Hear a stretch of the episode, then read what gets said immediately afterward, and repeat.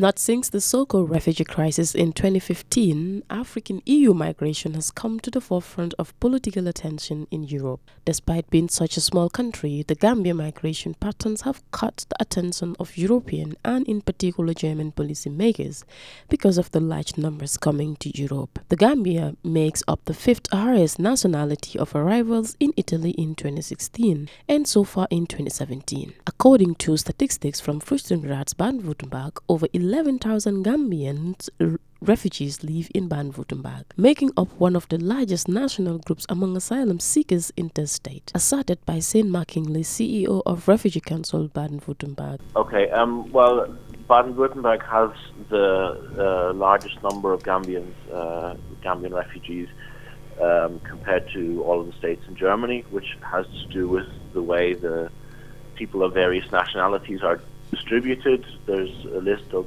countries of origin, and people from certain countries are sent to certain states in Germany. And for a long time, Baden-Württemberg was the only state where people from Gambia were sent to. That has changed since last year, but still the, the largest proportion are in Baden-Württemberg, which is a reason why we, as the Refugee Council of Baden-Württemberg, have a lot to do with uh, people from Gambia. The Gambia is a predominant Muslim state located in the Atlantic coast of West Africa with a population of 2 million inhabitants. During a long autocratic dictatorship of 22 years, the most part of the youthful population migrated to Europe in search of greener pasture. The migration influx was a cause blamed on the former government for lack of employment and freedom of speech in the country. However, the country's youthful population remains reluctant since the new government came in 19 months ago. Statistics from the Refugee Council of South Germany, where two-thirds of Gambians live, says over 61 Gambians have been deported during the 19 months of President Barrow's regime, 34 of which were on Dublin cases. Reasons backed by the Gambia government over the deportation issue is either deputy deportees are accused of criminal-related activities or has in one way or the other exhausted all the legal remedies of their asylum cases in Germany. But most of the asylum seekers don't have any passports proving their identity as Gambians. According to the Honorary Consul of the Gambia in South Germany, George Buse,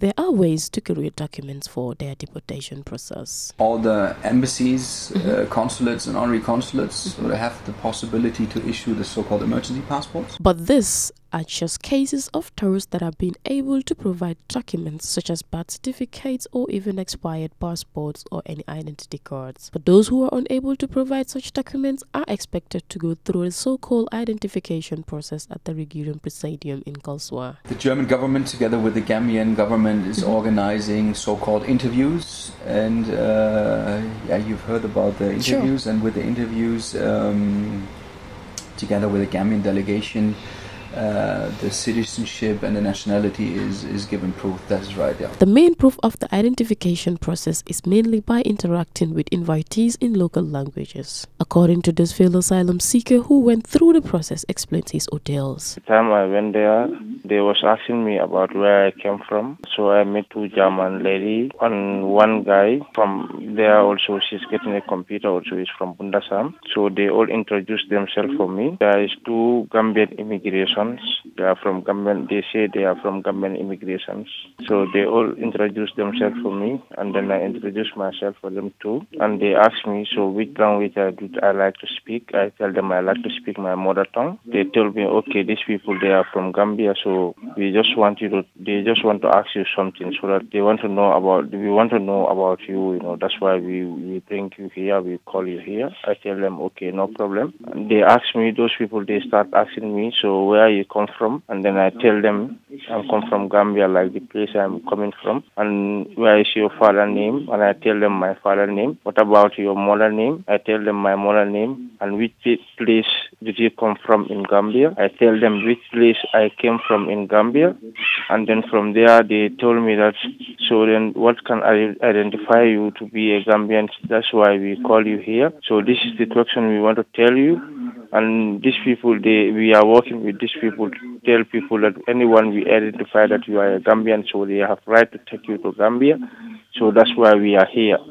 It's not like problem like they will just come and pick you. When you come here, they will pick you from here and go and uh, drop you in Gambia. No, it's not like that. You will just come and interview. They will just come and then we interview you and we ask you where you come from because of all those some people are coming from nowhere. They are coming here.